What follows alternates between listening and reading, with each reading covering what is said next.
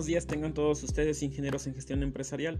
Como parte de la asignatura en desarrollo sustentable abordaremos lo que es el tema globalización y su desarrollo sustentable. Tenemos que la presión y el pulso y la temperatura son indicadores de vitalidad humana provenientes de nuestro cuerpo quienes nos informan acerca de nuestro estado de salud.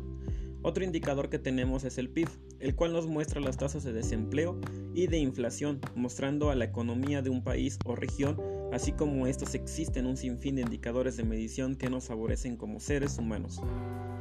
Para la industria, mm, la globalización significa descentralización o flexibilidad en sus unidades productivas para diversificar los productos de bienes y acortar sus ciclos de vida.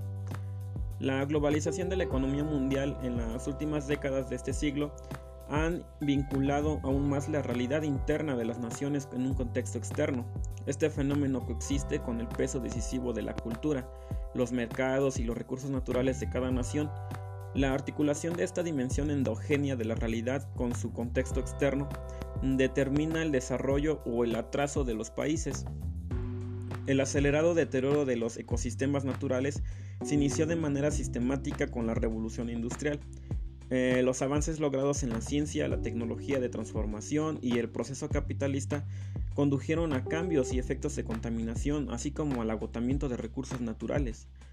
La mayor parte de la globalización inicia con el sector productivo, el cual tiene un escaso control para no contaminar el medio ambiente. El valor ambiental no es un requisito para conquistar y manejar mercados, mas sin embargo es evidente un crecimiento a nivel de inversiones para el cumplimiento de la legislación ambiental, siendo para ello no suficiente el famoso certificado de la ISO 14001. La Conferencia de las Naciones Unidas sobre el Medio Ambiente y Desarrollo se ha orientado hacia un consenso general de la necesidad de un desarrollo sostenible, además de un cambio de perspectivas acerca del proceso de desarrollo, introduciendo así el concepto del desarrollo sostenible, el cual implica nuevas demandas. Para ello, la idea del desarrollo sustentable se registra desde los años 70, cuando surgen algunas líneas de pensamiento que posteriormente servirían de base a la noción de una nueva economía del desarrollo.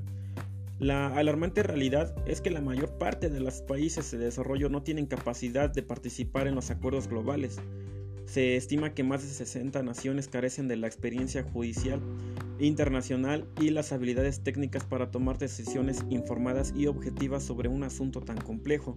Pero aún más, muchos países ni siquiera pueden afrontar los gastos que significan el envío de representantes a las reuniones internacionales. Junto a ello, uno de los grandes problemas a resolver es traducir el proceso de desarrollo sustentable a los contextos nacionales, previendo la forma en que daban o dan y puedan transformarse al modelo actual de desarrollo, eh, los plazos y programas para lograrlo, los costos y beneficios y su relación con todos los aspectos presentes y predecibles de la evolución económica social. Un sinfín de información que tenemos acerca de la, de la globalización y el desarrollo sustentable pero básicamente es necesario que las personas cuidemos el planeta y esto se pueda lograr educando a las personas en cuanto a medio ambiente se refiere porque una sociedad conocedora y consciente en cuanto al tema de contaminación ambiental es la primera etapa de la recuperación ambiental, así salvaremos al planeta. Entre todos podemos salvar al planeta.